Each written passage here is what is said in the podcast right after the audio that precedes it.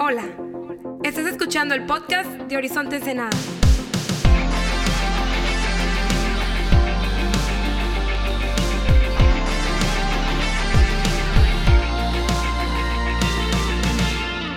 ¿Qué onda, Horizonte? ¿Cómo estamos? Qué chido tenerte en casa este fin de semana.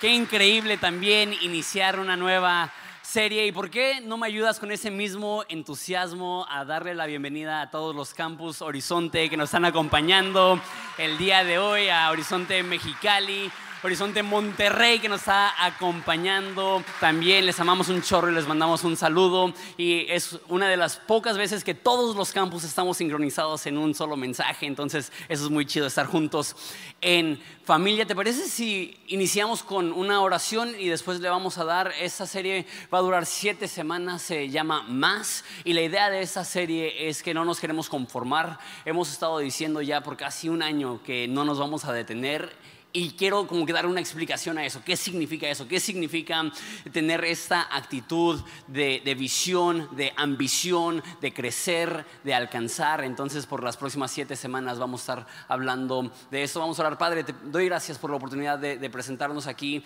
delante de ti, a adorarte y a escuchar tu palabra. Te pido que nos hables, te pido que nos inspires, te pido que nos lleves eh, más lejos, más alto, que podamos crecer más. En nombre de Jesús.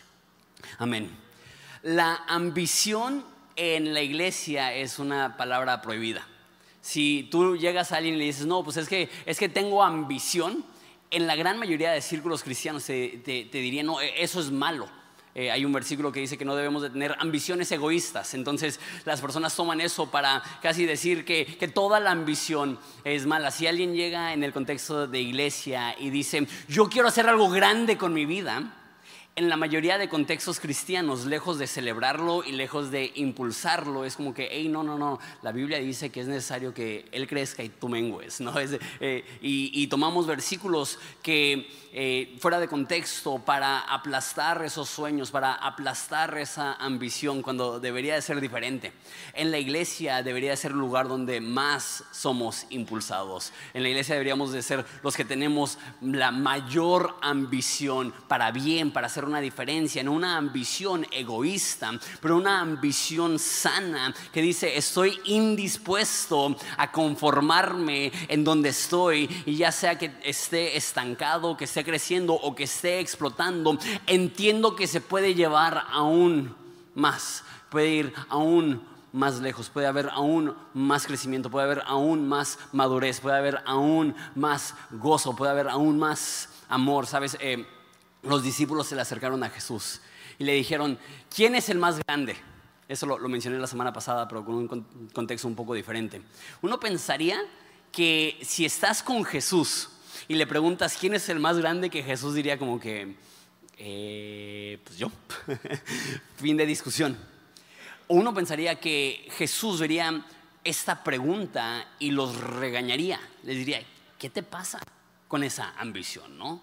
¿Cómo que quieres ser grande? Pero Jesús no les regaña por querer ser grandes, les enseña cómo ser grandes. Si quiere ser grande, el que de ustedes quiera ser grande, que se convierta en el siervo de todos, porque Jesús sí está buscando nuestra grandeza, pero no como el mundo la define, está buscando una grandeza mayor, una grandeza que busca ayudar y servir, e impulsar a las demás personas.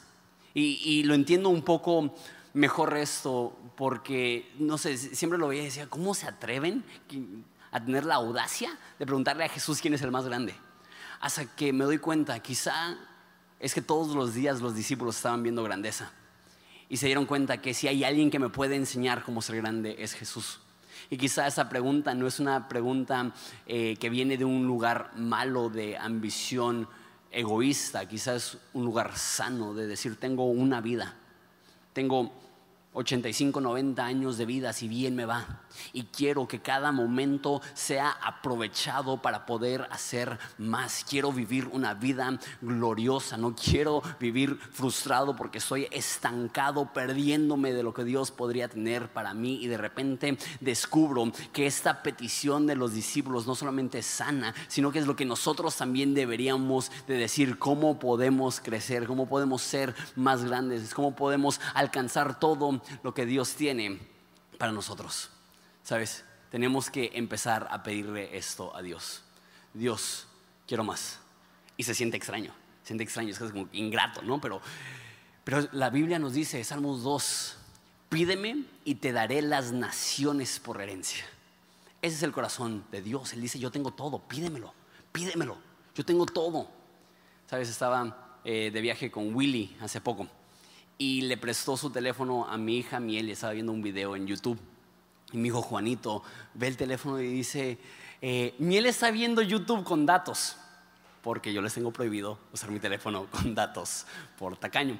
Este, y Juanito así de, Miel está viendo un video con datos y Willy le dice acá todo perrón, no te preocupes, tengo suficientes datos. Y Juanito me voltea a ver como que, Juanito me voltea a ver con cara de, ¿y tú por qué no tienes suficientes datos? y le, dije a Juanito, no, lo que pasa, Juanito, es que Willy es rico. Y Juanito lo voltea a ver y dice, me llevas al cine y me compras lo que quiera comer. Porque, pues sí soy medio tacaño y cuando vamos al cine le compro sus palomitas, pero no voy a pagar 50 pesos por una soda. Eso va en contra de mi religión. no voy a pagar 50 pesos por un sneakers. Entonces le digo, Juanito, las palomitas sí, e-, eso sí lo entiendo, tienes que comprar palomitas. Pero los nachos, los dulces, las sodas, no. Entonces Juanito registró, ah, a mi papá no le alcanza para la soda. y registró, ah, Willy es rico, a él sí le alcanza para la soda. Entonces su primer noción cuando entendía que Willy tenía algo que yo no le podía dar, mínimo así lo interpretaba él, es, fue pedir. Y se me hizo tan, tan bonito de un niño eso. Ah, tú tienes, entonces compárteme. Y la pregunta es, ¿entendemos que Dios tiene todo? ¿Entendemos que, que, que a Dios no le hace falta absolutamente nada? Y la pregunta es, entonces, ¿por qué nos limitamos tanto en pedir? Entonces, ¿por qué cuando pedimos, pedimos con, tanto nerviosismo? Eh, no vaya a ser que pida de más, porque Dios va a estar en el cielo diciendo, ah, mira este, atrevido. No, ¿cómo puede ser que pida eso? No, al contrario. Stephen Furtick dijo esto, que si tus peticiones a Dios no te dan miedo, es posible que le intimiden. ¿eh? Perdón, si las peticiones que tienes no te intimidan, es posible que, que molesten a Dios. Porque Él dice, tengo más, tengo más. ¿Por qué me sigues pidiendo cosas que en tus fuerzas puedes lograr? ¿Por qué no vas más allá de eso y me empiezas a pedir lo imposible? Me empiezas a pedir lo milagroso. Me empiezas a pedir lo que únicamente yo puedo hacer. Mi petición es que estemos tan asombrados por el poder y la grandeza de Dios que ambicionemos una vida de grandeza porque entendemos que lo que queremos hacer no es que nuestro propio nombre crezca, es que entendemos lo que dijo Jesús, que hagas brillar tus buenas obras en el mundo para que la gente pueda ver tus buenas obras y glorificar a tu Padre que está en los cielos. Nuestra meta es hacer una diferencia, no porque queremos que crezca nuestro nombre, queremos hacer una diferencia porque entendemos que tenemos el respaldo de Dios mismo y cuando tenemos el respaldo de Dios mismo, ¿para qué conformarnos con el lugar donde estamos ahorita? Dios tiene más para ti, tiene más para nosotros. Hace 10 meses en noviembre, eh, me tuve que ausentar un tiempo de, predicar, tuve unos problemas personales bien, intensos y, escribí una carta que leía a la iglesia y al final de la carta dije esto, Dios usa nuestros fracasos para recordarnos que Él es tan fuerte que puede usar aún a personas débiles. Y cerré el escrito con esto. Dios está haciendo algo grande y no nos vamos a detener. Y es curioso porque cuando escribí eso, no tenía idea que se iba a convertir en una bandera de horizonte para esta temporada. E, el, hecho que vemos la magnitud de lo que Dios está haciendo y no vamos a dejar que ningún fracaso, que ninguna sensación de debilidad, que ninguna inseguridad nos frene, porque entendemos Dios está haciendo algo grande y no nos vamos a detener. Se ha convertido en una especie de lema para nuestra iglesia en esta temporada. Sin embargo, ¿qué significa eso? No nos vamos a detener de qué. no nos vamos a, detener en qué sentido. Mi oración es que esa serie pueda responder eso. ¿Cuáles son las áreas que nosotros como una iglesia queremos crecer? ¿Cuáles son las áreas que, que nosotros como individuos necesitamos crecer? Entonces, eso lo vamos a ver a lo largo de, de siete semanas. El día de hoy es como una introducción y quiero darte tres cosas que no te permiten crecer. Tres cosas que no te permiten crecer, tres cosas que tenemos que eliminar de nuestras vidas si es que queremos que Dios nos lleve al próximo nivel. Entonces, esas tres cosas, la primera es lo que te va a impedir que crezcas es el egoísmo. Punto número uno, lo que te va a impedir crecer es el egoísmo. Para poder hacer algo grande es necesario que Dios te ayude. Eh, eh, mínimo queremos ser algo tan grande que a menos de que Dios nos ayude va a fracasar. Algo tan ambicioso que cuando se cumpla la gente diga, es obvio que Dios estuvo involucrado, es obvio que Dios estuvo presente en eso. Y sabes, para contar con el respaldo divino es necesario que nuestras intenciones no sean egoístas, que nuestra motivación no sea egoísta. Te leo un versículo, esto es en, en Santiago 4.2. Eh, Dice, desean lo que no tienen y entonces traman y hasta matan para conseguirlos. Envidian lo que otros tienen, pero no pueden obtenerlo, por eso luchan y hacen guerra para quitárselo. Sin embargo, esa es la, frase que quiero que, que consideramos, no tienen lo que quieren, lo que desean, porque no se lo piden a Dios. Qué fuerte. No tienen lo que desean porque no se lo piden a Dios. Versículo 3. Aún cuando se lo piden, tampoco reciben porque piden con malas intenciones, desean solamente lo que les dará placer. Entonces, dice Santiago, ¿hay algo en tu vida que no la tienes? Es una de dos sopas. Uno, no le pediste a Dios. Eso me hace bien fuerte que hay cosas buenas que Dios tiene para ti que se va a esperar a dártelas hasta que tú se las pidas. Y dices, no manches, entonces voy a pedir. Hay un versículo que dice que Él es capaz de hacer muchísimo más de lo que podemos pedir o imaginar. Esto es Efesios 3:20. Dios puede hacer más de lo que puedes pedir. ¿Cuánto puedes pedir? Yo soy bien pediche. Puede hacer más de lo que puedes imaginar. ¿Cuánto puedes imaginar? Yo tengo la imaginación bien desarrollada. Yo puedo pedir mucho, yo puedo imaginar mucho. Y la Biblia dice, no, importa qué tan alto sea tu, alta sea tu petición o qué tan loca sea tu imaginación, Dios puede lograr más aún que eso. Si hay algo en tu vida que no tienes, es porque no se lo has pedido a Dios. Entonces de repente decimos, no, pues Padre, te pido mi Ferrari, porfa. te pido mi casa amplia en una comunidad chida. Es una de dos sopas. O no pediste, o pediste mal. ¿Y cómo sabes si estás pidiendo mal? Me gusta como dice la reina Valera, no tienen porque no piden o no tienen porque piden mal para gastarlo en sus deseos. Aquí, como lo dice en, esa traducción, dice, este, desean solamente lo que les dará placer. Dios está indispuesto a respaldar una vida egoísta. Y si tu ambición de crecimiento es únicamente para tener más para ti, para ser más para ti, para acumular más para ti, esa no es una actitud que Dios respalda. Esa no es una actitud que Dios bendice. Y eso está bien intenso. Si tú tienes el deseo únicamente de bendecirte a ti mismo, puede que te hagas rico. Hay muchos ricos que lo hacen únicamente por su propio egoísmo. Puede que te vaya bien.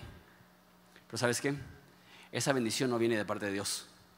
Y esa bendición viene de parte de nuestro enemigo para distraerte de Dios, porque sabe que si te puede llenar las manos de cosas, de repente vas a dejar de voltear al cielo. Pero cuando tienes las intenciones puras, cuando tienes el corazón noble, cuando tu ambición no es quiero más para mí no más, cuando tu ambición es quiero más para poder servir más, quiero más para poder ayudar más, quiero más para poder impulsar a más personas. Dios ve del cielo y dice, esa es la actitud que a mí me fascina respaldar. Entonces cuando pides y pides con el corazón noble para ser de servicio y de ayuda a las demás personas, escúchame bien, tendrás el respaldo de Dios mismo. Pero la clave es esto. La Biblia dice, Dios discierne las intenciones de tu corazón. no es suficiente decir, Dios, quiero eso para bendecir a las demás personas, pero que lo más profundo de tu corazón sea, Él. quiero eso para mí. Ese es mi deseo, eso es mi, anhelo, ese es mi, mi sueño personal. Dios sabe las intenciones de tu corazón. Escúchame bien. Si tu corazón es noble y quieres servir, quieres ayudar y quieres crecer, con el fin de aportar algo más para las demás personas y se lo pides a Dios, Dios se lo va a dar. Dice en Juan que tenemos esta seguridad que si pedimos algo de acuerdo a su voluntad, Él nos lo va a dar. No tenemos ni la más remota idea de la magnitud de esa promesa y de cómo de repente la desaprovechamos cómo de repente vivimos luchando y peleando con nuestras propias fuerzas, intentando lograr algo en nuestras propias fuerzas. Que lo que pidamos sea tan grande que únicamente lo podamos cumplir con la ayuda de Dios. Este, leí en, en, Instagram hace poco, nada más como una especie de meme que decía, como una pregunta, ¿necesitas el Espíritu Santo para ir al cielo? La respuesta es, necesitas el Espíritu Santo para ir a Walmart. necesitamos el respaldo divino en cada momento. ¿Y por qué cerramos nuestras bocas cuando lo que más necesitamos es la comunión con nuestro Padre y la sincronización que recibimos cuando pedimos lo que necesitamos? No por nada, el Padre nuestro empieza, danos hoy el pan de cada día. Bueno, quizá no empieza con eso, pero lo incluye que el Padre nuestro incluye ahí una petición para nuestras necesidades. Pídele a Dios, amo esa promesa, pídeme y te daré las naciones por herencia.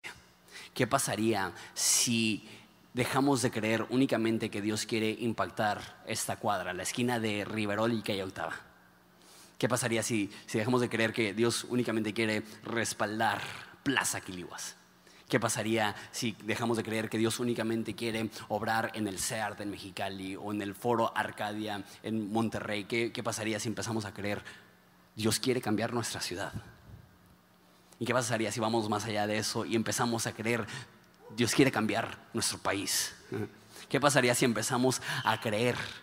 Que con las fuerzas que Dios nos da podemos pedirle a Dios que a través de nuestras vidas pueda haber un impacto no solamente en México, sino en toda Latinoamérica y empezar a tener peticiones de ese nivel. Y creo que cuando pedimos de ese nivel, Dios voltea y ve y dice, ahí sí necesitan mi ayuda.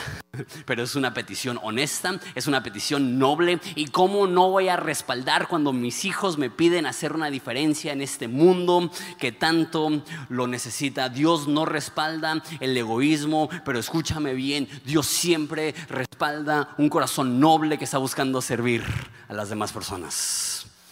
Lo primero que nos va a frenar en nuestro crecimiento es un corazón egoísta.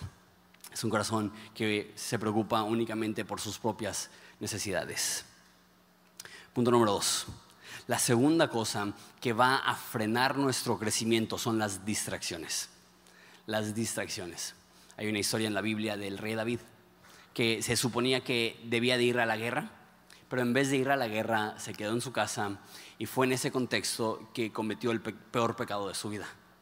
Y me doy cuenta que el momento que se nos olvida que estamos en una guerra es cuando estamos más propensos a caer el momento que perdemos este sentimiento de urgencia, que mi vida cuenta, que mi vida debe hacer una diferencia, que tengo un propósito en esta vida, que tengo una visión por la cual tomo mis decisiones. El momento que dejamos de ver la vida como una guerra es cuando estamos corriendo peligro de, de olvidarnos de lo más importante. El momento que se nos olvida que estamos en una guerra es cuando empezamos a perder nuestro propósito. Les leo otro versículo, esto es igual Santiago, esto es Santiago 1.8, lo voy a leer en la Reina Valera, dice, el hombre de doble ánimo es inconstante en todos sus caminos. La persona que de repente un día está bien prendidote y el otro día está bien apático va a ser inconstante en todos sus caminos tenemos que pedirle a Dios una determinación, una constancia, una actitud persistente de un deseo de hacer más, una actitud persistente del deseo de hacer una diferencia. La forma que vencemos la distracción es teniendo una visión clara para lo que Dios tiene para nosotros. Mi deseo para nosotros es esto. Entiendo lo complicado que es la distracción. De hecho, cuando estaba escribiendo estos apuntes, le puse ahí, y escribiendo este párrafo, levanté mi teléfono tres veces. es tan fácil vivir distraídos. Es tan fácil vivir entretenidos. Es tan fácil perder la noción de la urgencia que hay por hacer una diferencia. Pero mi petición es que Dios ponga esa urgencia en nuestro corazón. Que desde el momento que nos despertemos, despertemos con la actitud de que tengo 16 horas, 18 horas, no sé cuánto duermas, para hacer una diferencia. Y voy a aprovechar cada oportunidad. Y voy a aprovechar cada momento y voy a exprimir este día de todas las oportunidades de hacer una diferencia y no voy a desaprovechar ninguna y que tengamos esa actitud, esa, esa visión, ese enfoque de que nuestra vida puede marcar y hacer una diferencia en el contexto en el cual estemos.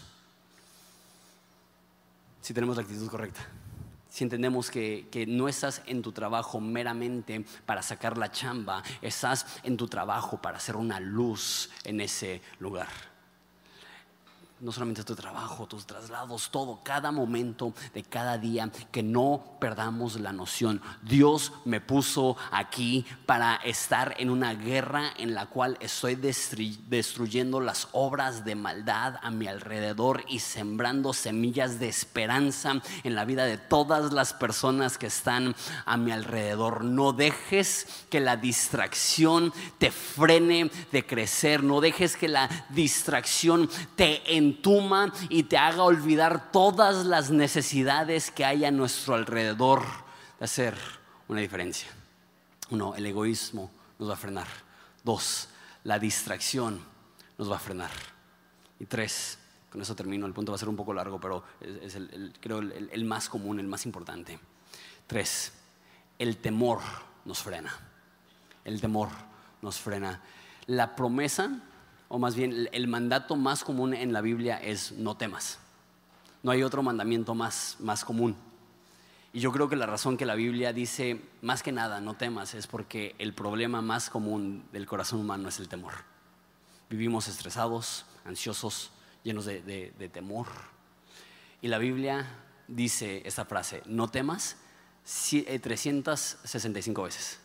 Y no creo que es casualidad que son 365 días en un año.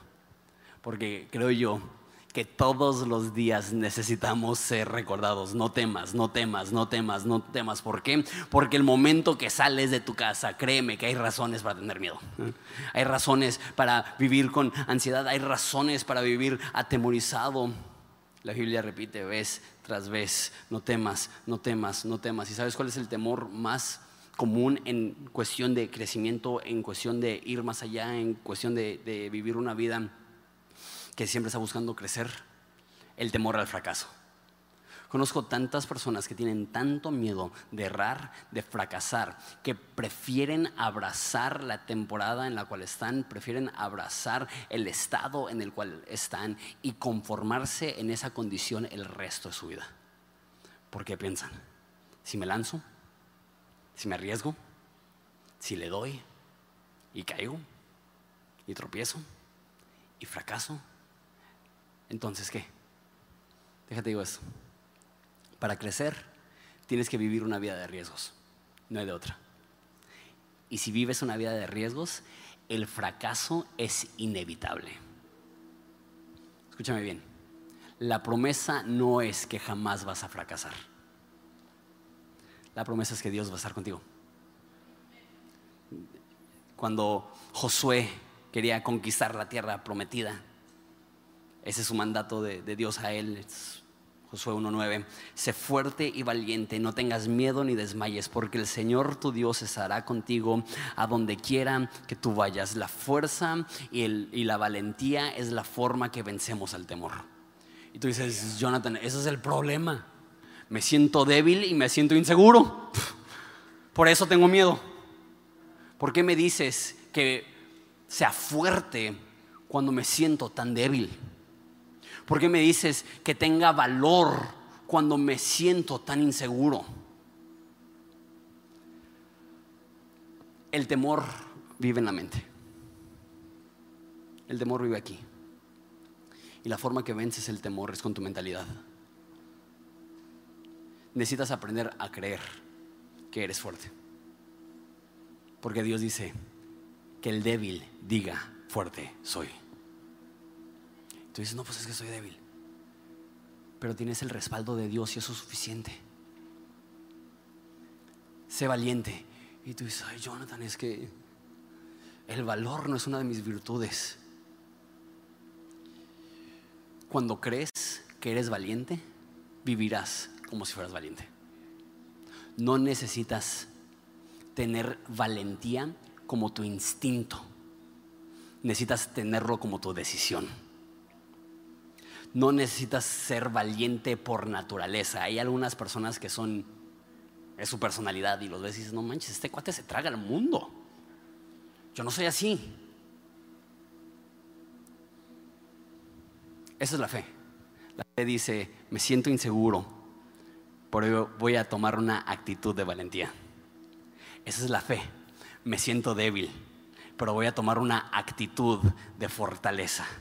No temo ni desmayo, no porque dependo de mi propia fortaleza. No temas ni desmayes porque el Señor, tu Dios, está contigo. La fortaleza que tenemos no es porque nosotros seamos fuertes o porque no hay nada en nuestro entorno que debería provocarnos miedo. Sabemos que vamos bien acompañados y eso es lo que nos da la fortaleza de levantarnos, esforzarnos y ser valientes. Que te digo una cosa más cerca del temor. Dice Primera de Juan 4, 18. En esa clase de amor no hay temor, porque el amor perfecto expulsa todo temor. Si tenemos miedo, es por temor al castigo, y eso muestra que no hemos experimentado plenamente el amor de Dios. ¿Qué significa eso? Cuanto más entiendes el amor de Dios por ti, menos vas a temer. ¿Por qué? Porque entiendes dos cosas. Él es todopoderoso y Él me ama. Si Él fuera todopoderoso y no me amara, tendría buena razón para tener miedo. Y si Él me amara y no fuera todopoderoso, tendría buena razón para tener miedo. Pero el hecho que Él me ama y Él es todopoderoso significa que no tengo nada que temer. Tú dices que eso significa que jamás voy a sufrir, que jamás voy a fracasar, que jamás me voy a embarrar, que jamás voy a pasar una temporada difícil. No, no, no, no, no. Pero no tienes que temerlo, porque entiendes que si realmente es todopoderoso, cualquier cosa que te pasa, Dios la utiliza para tu bien. Dios la utiliza para fortalecerte. Y Él te ama tanto, escucha bien eso. Dios te ama tanto que Él está indispuesto a dejarte atravesar algo que no sea para tu bien. Así no es Dios. Ningún fracaso es de Oquis. Y cuando entendemos que cuando, como cristianos, cuando ganamos, ganamos. Pero cuando perdemos, también ganamos. De repente decimos, pues entonces, ¿a qué temer? ¿A qué temer?